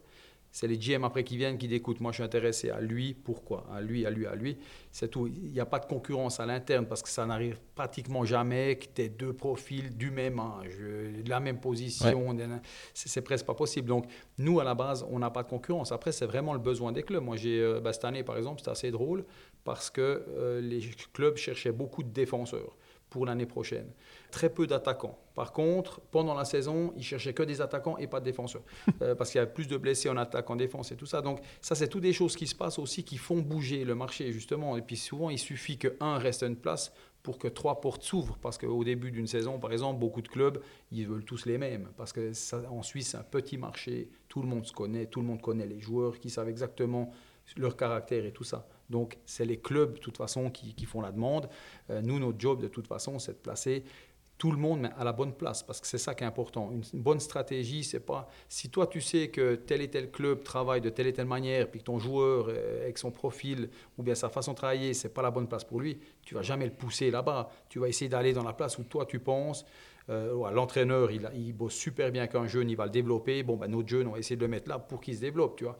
Euh, il y a aussi la stratégie, nous, de conseiller à nos joueurs, regarde, fais attention, euh, là, les, joueurs plus expérimentés, ils aiment un peu moins parce qu'ils poussent les jeunes, ou bien un jeune, tu lui dis, va ici parce qu'il parce qu'il veut développer, tu vois. Il y a des clubs qui ne développent pas de joueurs, donc tu ne vas pas les mettre ton jeune de 20 ans, super potentiel, avec un coach qui ne bosse pas avec. On a aussi une question, c'était, alors je sais pas si tu peux répondre peut-être à ça, le, quel était le transfert le plus simple et puis le plus compliqué, en gros, euh, de l'histoire euh, de Gaëtan Voisin? Ah, il n'y en a pas. Honnêtement, ça n'existe pas parce que nous, nous on ne fait rien pour que ce soit simple. Parce que ce qui, ce qui fait, c'est les joueurs qui décident. Parce qu'un joueur qui veut absolument changer de club, il fait qu'on devra, on devra ben, lui demander déjà dans quelle équipe tu aimerais aller, puis s'assurer que ces équipes où lui aimerait aller, ils sont intéressés. Si tu un joueur qui reste, ça peut paraître simple, mais après, il faut quand même négocier son contrat. Euh, donc pourquoi le club veut le garder? Parce qu'ils ont déjà décidé de lui mettre 40% de moins l'année prochaine, ou bien pourquoi? Donc, honnêtement, dans, le sport, il n'y a rien qui est simple, et puis il n'y a rien qui est compliqué. Il y a, y a faut beaucoup travailler, et puis euh, il faut faire le maximum pour que tes joueurs jouent où ils ont envie de jouer. Actuellement, le, le marché suisse est assez difficile. On voit que les, les salaires des joueurs suisses, alors on ils ne gagnent pas tous 800 000, mais les salaires sont en augmentation constante. Les clubs sont pas très contents avec ça d'ailleurs. Ce pouvoir donné aux joueurs, finalement, toi tu le, tu le vois comment? Tu, tu l'aimes bien, j'imagine, que tes clients aient, aient plus de pouvoir dans la négociation. Ouais, mais je suis pas trop d'accord sur le, le- le- quand tu dis que les salaires augmentent, parce que les salaires de certains joueurs augmentent et le salaire d'autres diminue. Euh, maintenant, les, st- les constructions des équipes, d'ailleurs, euh, les gens qui suivent un petit peu, ils le voient. C'est-à-dire, dans les équipes, maintenant, tu as plus en plus de jeunes qui viennent greffer dans l'effectif. Pourquoi? Parce que, un, les jeunes ont plus de capacité qu'avant, ils sont plus prêts à jouer, mais parce qu'ils coûtent moins cher. Donc, la stratégie de certaines équipes, c'est évidemment de dire si je paye 5 de mes top joueurs plus, ben, il faudra que je compense avec 5 qui sont bons, mais qui me coûtent moins. La balance, elle se fait comme ça. Donc, les, salaires, les, les masses salariales aujourd'hui, elles n'ont pas augmenté. En tout cas, elles n'ont pas beaucoup augmenté. Ce qui, ce qui est ma- maintenant a beaucoup augmenté, c'est la différence des salaires entre certains joueurs et d'autres. Mais sur le Zouk, reste- par exemple, c'est l'exemple assez parfait de ce que tu, ce que tu dis là. ben, complètement, parce que Zoug, c'est pour ça qu'ils ont fait la Zoug Academy aussi, évidemment, c'est pour se permettre d'avoir 5-6 joueurs qui peuvent venir jouer dans la première équipe, qui coûtent pratiquement rien, puis grâce à ça, je peux payer certains joueurs beaucoup plus. Mais ça, ça sera de toute façon la stratégie globale de tous les clubs aujourd'hui. C'est pour ça que maintenant, les joueurs entre 28 et 32 ans qui sont moyens, qui ont un certain salaire aujourd'hui, eux, ils sont en danger. Ils ont un grand danger au jour d'aujourd'hui parce que les clubs disent gentiment euh, Ouais, finalement, lui, pour ce que je le paye, je pourrais mettre un jeune pour la moitié prix, euh, ou bien je le prends plus du tout, puis je paye encore un, j'en prends un encore meilleur pour le payer plus. Et, c'est ça là, ce qui devient difficile. C'est pour ça qu'en Suisse, maintenant, ça devient très compliqué. Euh, justement pour certaines catégories de joueurs, parce que c'est pas qu'ils sont pas bons, mais c'est qu'ils se font remplacer pour cause économique. On a appris dernièrement lors d'une des dernières séances de la, de la Ligue que il y avait un gentleman agreement au niveau des sommes avec les agents, je crois, si je dis pas de bêtises, Greg, tu me rattraperas, et que Bern a rompu ça et que donc Bern va payer directement les agents. En gros, c'est juste? Alors, c'est-à-dire qu'effectivement, euh, ben, ça c'est bien le problème de la, de, la Ligue. C'est-à-dire que euh, moi je suis le premier qui le dit à tous les GM de club, quand, quand je, suis en dispute avec eux euh, sur des points on n'est pas d'accord, il dit toujours de toute façon toi tu aimes seulement les agents quand on t'amène les joueurs que tu veux. Quoi. Sinon en gros on ne sert à rien. il faut savoir que la Ligue aussi évidemment ils ont fait des gentleman agreements évidemment qui, qui ne sont pas légales. Hein. C'est simplement des gentleman agreements donc c'est pas, c'est pas rien à voir avec le droit suisse. C'est des gentleman agreements qui les arrangent. Donc un gentleman agreement qu'ils avaient fait effectivement euh, c'est sur le nombre des étrangers. Et celui-là, honnêtement, il faut qu'il reste, parce qu'évidemment, le championnat de Suisse ne peut pas se permettre d'avoir plus que quatre étrangers. Ça serait une catastrophe pour l'équipe nationale, c'est une catastrophe pour les jeunes. Donc ce gentleman agreement, il soutient l'hockey suisse, donc je le soutiens, parce que c'est important pour les joueurs suisses qu'on puisse continuer avec quatre étrangers. Moi, j'ai joué une année quand c'était cinq. C'était une catastrophe. Pourquoi? Parce que le power play, ben, il y avait cinq étrangers. Euh, ou bien moi, j'avais de la chance, j'étais offensif. Je pourrais être le seul Suisse avec quatre étrangers. Mais ça tue, ça tue l'hockey suisse. Euh, donc, on espère que ce gentleman agreement, il reste. Ça, ça, c'est déjà bien. Par contre, le deuxième, effectivement, sur les commissions d'argent, c'est vrai que Berne, euh, pour certaines raisons, ont décidé d'en sortir. moi, je suis très heureux parce qu'évidemment, ça va nous permettre de, de, reprendre un peu une discussion avec les clubs puis d'essayer de trouver des solutions. Euh, pour revenir un petit peu au système des commissions d'argent, ce qui serait très bien, qui en, plus, en aucun cas, n'augmenterait la masse salariale, euh, pourquoi j'ai déjà expliqué justement avec les coûts des charges sociales et tout ça, euh, mais ça, nous donnerait à nous une sécurité qu'aujourd'hui on n'a plus. Donc ça c'est clair que moi je suis le premier qui félicite Berne évidemment pour, je ne l'aurais pas dit, mais je, vous le dis à vous, on est en Suisse romande, donc il y a peut-être peu de Bernois qui écoutent. Mais c'est clair que je félicite Berne. Et puis en aucun cas, le budget salarial de Berne va exploser l'année prochaine. C'est pas vrai. Parce que, en fait, euh, ça sera dispatché différemment, en fait, leur masse salariale. Tout ça pour dire qu'effectivement, la Ligue, euh, ça ne fait pas que des heureux. Certains clubs sont toujours contre. Mais euh, on va travailler fort, les agents aussi, parce que nous, on a aussi quatre autres agences, on a aussi des discussions depuis deux ans justement avec les différents clubs pour essayer de revenir un peu euh, sur une base arrière comme ça existait avant. Donc euh, effectivement, le, le Bern ont fait péter cet agreement et puis euh, personnellement, je m'en réjouis.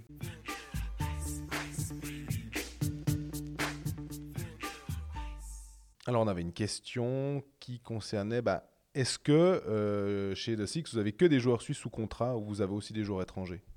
Oui, alors en, majorité, évidemment, on a, des joueurs suisses puisqu'on recrute et on, on va dire qu'on connaît le, marché en Suisse, donc c'est pour ça qu'on notre 98% de la clientèle est suisse. Après ça, évidemment, nous on représente aussi des joueurs euh, étrangers qui viennent jouer en Suisse, qui sont des joueurs qui, euh, travaillent avec nos différents partenaires en Suède, en Finlande, aux États-Unis et, tout. Ou euh, ben, des bons exemples, c'est Marc Arcobello par exemple, qui a un joueur d'Alain Roy à la base. Donc quand Alain m'a demandé s'il voulait le représenter en Suisse, eh ben, c'est moi qui ai fait les négociations pour lui à l'époque, pour Berne, maintenant pour Lugano. Donc c'est clair qu'on s'occupe de, certains étrangers qui jouent en Liga.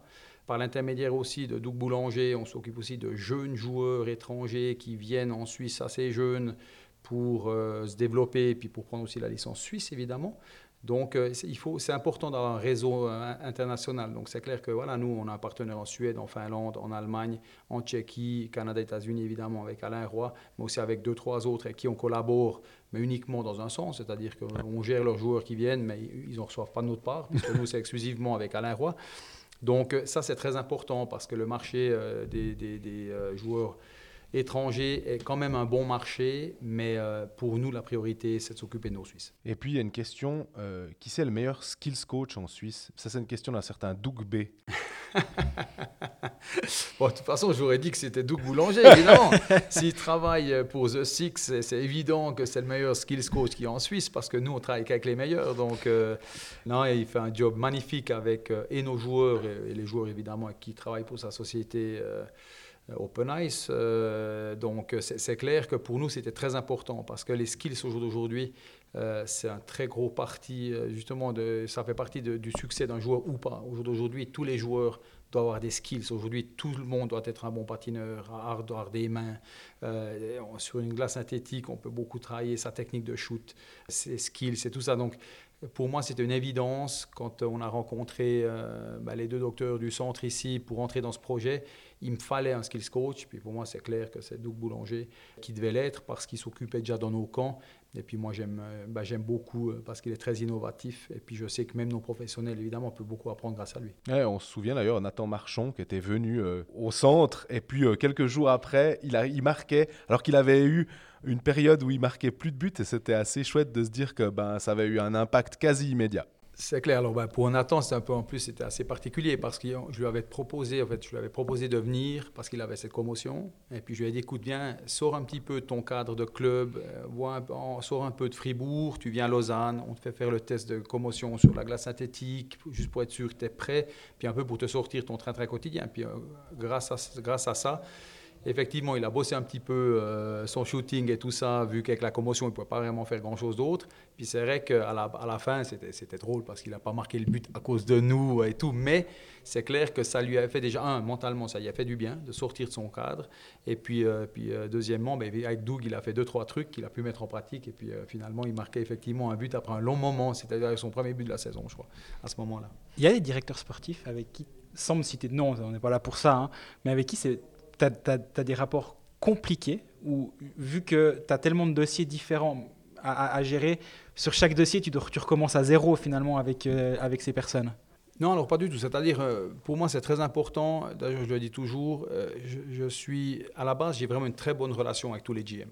Ça, c'est très important pour moi parce que chaque GM me permet de placer un joueur chez lui. Donc déjà, le respect, la collaboration, c'est très important. Mais de l'autre côté, moi, je ne veux jamais être trop proche d'un GM parce que le GM, il, bosse pour son club, puis moi, je bosse pour mon joueur. Donc, on n'a pas les mêmes intérêts. Mm. Donc, c'est pour ça que je fais toujours très attention d'avoir une certaine barrière quand même avec les general managers de chaque équipe, parce qu'on est en confrontation. Moi, j'étais très copain en privé aussi avec deux, trois euh, GM qui sont aujourd'hui en fonction. Euh, depuis qu'on est lui GM et moi agent, on ne se voit plus en privé parce que moi, je fais attention. Parce que je suis là pour protéger les intérêts de mes joueurs. Je ne bosse pas pour un club. Donc, euh, j'aime bien mettre une distance. Mais par contre, j'ai une très bonne collaboration avec tout le monde. Pourquoi? Parce qu'on a beaucoup de bons joueurs. Je dis toujours, tu sais, une bonne agence, elle est bonne parce que tu as les bons joueurs. C'est les joueurs qui nous rendent, qui nous rendent bons, il hein, ne faut pas rêver.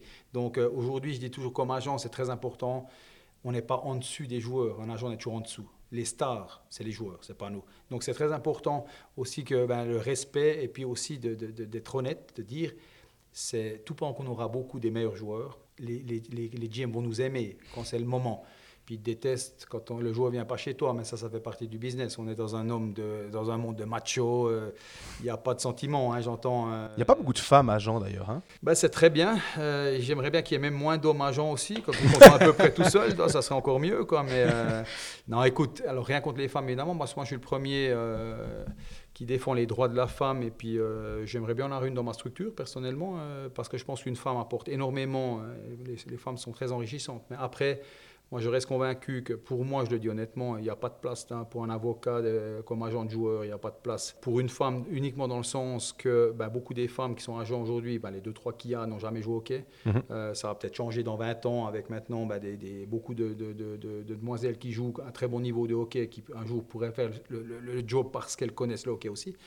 Mais euh, moi, je suis pour des professionnels, je suis pour des joueurs qui ont connu ça parce que quand tu es agent, il faut comprendre ton joueur. Il faut le comprendre quand il est blessé, il faut le comprendre quand il ne performe pas, il faut le comprendre quand il a divorcé, il faut le comprendre quand il a été blessé longtemps. Si tu n'as jamais fait de, sport à un niveau, si tu n'as jamais toi connu ça, tu n'auras jamais cette compréhension-là. Et c'est pour ça qu'honnêtement, moi, si on me demande, moi, quand je sais qu'il y a des joueurs qui travaillent avec un avocat, moi, je dis, vous êtes con. Vous êtes con parce qu'il n'a aucune idée de ce que tu vis tous les jours. Pour être bon dans un agent, il faut, il faut l'avoir vécu. Puis je pense que la qualité euh, des agents aujourd'hui, je pense, c'est vraiment d'avoir ce, même toi, d'avoir été un joueur de hockey, pour savoir quand ton joueur il est vraiment bien dans la merde, il n'y a rien qui va priver, il n'y a rien qui va sur la glace, et puis qu'il a les yeux brillants quand il discute avec toi, ben c'est important de savoir pourquoi il a les yeux brillants. Puis moi, je l'ai connu. J'ai eu du succès, j'en ai moins eu. J'ai été blessé, heureusement pas beaucoup. Mais à la fin, il faut, il faut, il faut l'avoir vécu, moi, je pense, pour faire ce job. Et euh, pour moi, ça, c'est très important. on puis avait tu- pris nos CV, donc on les garde dans, dans, dans le sac. hein. C'est ça que tu es en train de nous dire. Très bien. Exactement. Mais tu parlais de, avant en disant que bah, tu travailles pour tes joueurs, évidemment. Est-ce que à l'époque, peut-être, il y avait justement des agents qui avaient tendance à, à être, avoir des rapports très, très privilégiés avec certains clubs, puis qui avaient peut-être tendance à, à mettre leurs joueurs euh, dans les grosses écuries plus que dans d'autres clubs, euh, parce qu'ils étaient un peu potes avec euh, le, le- Bon, c'est sûr qu'il y a 10-20 ans en arrière, euh, c'était pas la même relation. Le, le- le hockey était différent, le management aussi. Euh, moi, je pense, non, au- au- aujourd'hui, voilà, nous, nous, on a aussi tout intérêt à avoir euh, beaucoup du. Moi, j'aime mieux avoir plus de joueurs à ZDC Lions, à Zouk, qu'à Rappersville aujourd'hui, sans critiquer Rappersville. Non, non. c'est clair, euh, nous, on aime mieux avoir des joueurs dans des équipes qui gagnent que dans des équipes qui vont se battre pour la relégation. En même temps, euh, le choix de l'équipe, il n'est pas seulement fait pour savoir si tu gagnes ou si tu perds. Le choix de l'équipe, il est fait où c'est que ton joueur peut euh, performer le plus, peut s'en sortir bien, peut progresser euh, et tout ça. Donc c'est toujours important, c'est toujours le joueur qui décide. Nous, on est là pour proposer. On est là pour proposer, pour négocier, pour expliquer. Après, c'est le joueur qui doit faire un choix. Nous, en agent, on n'a jamais dit à un joueur, tu dois signer à Lugano si le joueur il a envie de signer à Davos. Tu vois. Nous, on est là pour proposer les meilleurs contrats possibles, dans les meilleures places possibles, puis d'expliquer aux joueurs ben, ce qui est bien, ce qui est un peu moins bien dans- par rapport à sa situation à lui dans les organisations. Puis des fois, tu arrives avec deux contrats en lui disant, bah écoute, voilà, euh, on a celui-là qu'on trouve très bien et on a celui-là qu'on trouve très bien. Puis toi, bah, à toi de choisir, quoi. Non, ça ne se passe pas comme ça parce qu'évidemment, on s'assied avec nos joueurs euh, et dans une négociation, c'est- deux, trois téléphones par jour, c'est des meetings euh, très. Euh, on visite les équipes, euh, même pour des joueurs en Suisse, il ne faut pas croire. hein, c'est très important que certains, même si tu joues 8 ans en Suisse, euh, moi, j'ai toujours, viens, on se déplace, on va voir. Parce c'est important de discuter avec l'OGM ou avec l'entraîneur du club. Il y a des joueurs qui veulent absolument discuter avec l'entraîneur, même s'ils ne sont pas sûrs s'il sera encore en place l'année d'après. Mais ça leur donne une sécurité aussi. Donc nous, on, nous, on est là pour proposer. Nous, on est, c'est, vraiment très important de comprendre que nous, notre job, nous, on doit, on doit tout faire avant que le joueur ait une décision à prendre. Puis après, il la prend avec nous. Moi, j'ai une dernière question. Si un joueur a le choix entre Ajoie et Chaux-de-Fonds, tu lui conseilles d'aller où? Alors, j'ai, euh, déjà, ça, je ne peux pas répondre à ta question directement parce que je, je viens d'Ajoie, donc je peux me cacher derrière ça pour dire que je suis à Joulot de cœur, évidemment. C'est Euh, pas, has- c'est pas un hasard le choix. Et, puis de l'autre côté, euh, ceux qui me connaissent savent que je suis. euh, bah, j'ai joué aussi avec Loïc Bourcalter euh, longtemps et puis euh, je m'entends bien avec, mais alors de nouveau, pas plus ou moins qu'avec un autre. Mais euh, j'ai des joueurs à chaud de fond, j'ai des joueurs à joie. Au jour d'aujourd'hui, je suis allé voir le premier match des, des quarts. Euh, je suis pour personne. Beaucoup me demandent pour qui je tiens. Évidemment que nous, dans notre métier, euh, on- n'a pas d'équipe. Nous, euh, un jour, tu es en finale et puis tu as des joueurs qui sont dans une et dans l'autre, ou un entraîneur et tout. Nous, on espère juste que nos joueurs en profitent. Mais on sait très bien qu'à la fin, dans le sport, ben, des fois tu gagnes, des fois tu perds. Donc ça, on a... honnêtement, moi, émotionnellement parlant, j'ai rien pour aucun club. Donc aujourd'hui, avec le temps, depuis le temps que je fais, ça fait quand même 15 ans que je suis agent, euh, moi j'ai perdu, d'ailleurs si on me voit un match, il n'y a personne qui va croire que je suis agent ou que j'ai joué parce que j'ai aucune émotion. C'est moi quand je suis T'es finlandais. Exactement, je suis un peu un Finlandais, euh, mais très introverti, parce qu'il y en a certains qui sont très drôles. hein, mais euh, euh, moi, j'ai j'ai aucune émotion. Pourquoi? Parce que quand tu es dans un match, bah, déjà, tu es concentré, tu regardes ce que tes joueurs font, tu regardes ce qui se passe, tu analyses. Donc, c'est clair, moi, je ne suis pas un fan. C'est clair, si j'ai un de mes joueurs qui met, qui met un goal, hein, qu'on a plus mis, peut-être, évidemment, tu as la petite émotion pour dire waouh, top classe, ou bien qui revient de blessure, ou bien qui commence et tout. Là, j'ai de l'émotion, mais j'ai que de l'émotion quand ça touche mes joueurs. Parce que là, je suis très émotionnel. Moi, je, pleure facilement. Il faut pas croire, mais c'est vrai que euh, je suis très, très émotionnel parce que je vis mon truc. Euh, et puis, euh, je mets beaucoup d'amour. hein. et d'ailleurs, mon team euh, font la même chose. C'est pour ça que j'adore mon team. Et ça, c'est très important. Mais moi, je pense que quand tu es agent, tu dois être neutre. Tu n'as pas le droit. Tu n'as non plus pas le droit d'avoir une préférence. Parce qu'il ne faut pas oublier, un club, ça marche souvent par rapport à un general manager et un entraîneur. Tu ne peux pas remettre tout un club en- en cause si un entraîneur, cette année-là, n'est pas bon ou n'arrive pas à faire son travail. Parce qu'il n'y a pas de mauvais entraîneurs au jour d'aujourd'hui. Mais il y a un entraîneur qui sera très défensif, un autre sera très offensif, un autre qui va aimer euh, trois de tes joueurs, puis pas un, tu ne sais pas pourquoi. Euh, alors là, ça peut être plutôt... euh, Là, là, tu remets en question une personne, mais pas une organisation. C'est pour ça qu'aujourd'hui, moi, il faut être clair, et ça, je le dis encore parce qu'on est en live, et puis il y a beaucoup de gens qui écoutent ces émissions. En Suisse, les clubs travaillent très bien. Moi, je trouve c'est très dur quand j'entends qu'il y a après des gens qui se réjouissent d'un licenci- un licenciement d'entraîneur, ou bien si on sait qu'un GM, il est sur la sellette, il y a certains gens qui sont presque contents enfin, on le fout dehors. Mais il ne faut pas, faut pas oublier, ces, entraîneurs, ces GM, ils ont tous des femmes, ils ont tous des enfants, ils ont des cœurs. Et puis moi, moi honnêtement, je suis toujours assez touché, je déteste les licenciements. Et euh, je dois dire que chaque fois qu'il y a un entraîneur ou un, un, general manager qui est licencié, moi, ça ne me fait pas rire. Au contraire, j'entends certains, ouais, enfin, il y a ce trou du cul, ouais, n'importe quoi. Parce qu'en Suisse, on fait trop de personnel parce que la Suisse est petite, donc tout le monde croit que tout le monde leur appartient. C'est comme les joueurs, euh, les joueurs n'appartiennent pas aux fans. Euh, les joueurs, c'est des professionnels qui exercent un, travail, un métier, qui euh, se lèvent le matin avec leur humeur, et qui sont blessés, qui, ont des enfants qui vont à l'école et tout ça. Et puis moi, je pense qu'en Suisse, on a un peu la problématique, on, croit beaucoup que les joueurs nous appartiennent. Beaucoup de fans y croient que, euh, il y a des choses qui se passent encore maintenant, hein, euh, j'ai entendu des histoires là bah, sur euh, des joueurs de Lausanne, des choses qui se sont passées, ou Fribourg quand ils étaient encore sous la barre et tout ça.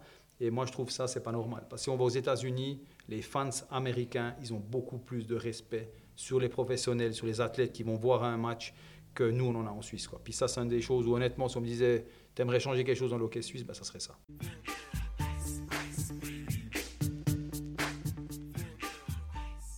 je crois que c'est une super conclusion pour cet épisode Parfaite. avec euh, Gaëtan Voisin. Merci beaucoup de nous avoir accordé ouais, tout infiniment. ce temps. Merci à vous deux. Et bah pour, pour les autres, nous, on se retrouve mercredi pour l'épisode spécial playoff. On va essayer de faire monter un peu la sauce avant samedi prochain et le début des choses sérieuses, on ouais. va dire. Puis on va écouter, on va se rappeler de ce que Gaëtan a dit, comme ça on pourra dire moins de conneries. Voilà, bah, une bonne conclusion. Euh, D'ici là, sur les réseaux sociaux, Twitter, Facebook, Instagram, vous pouvez nous poser toutes vos questions. Euh, on y répond euh, quand, on a les, quand on a les moyens et le temps, avec plaisir. Profitez bien de ces quelques jours de congé. À bientôt.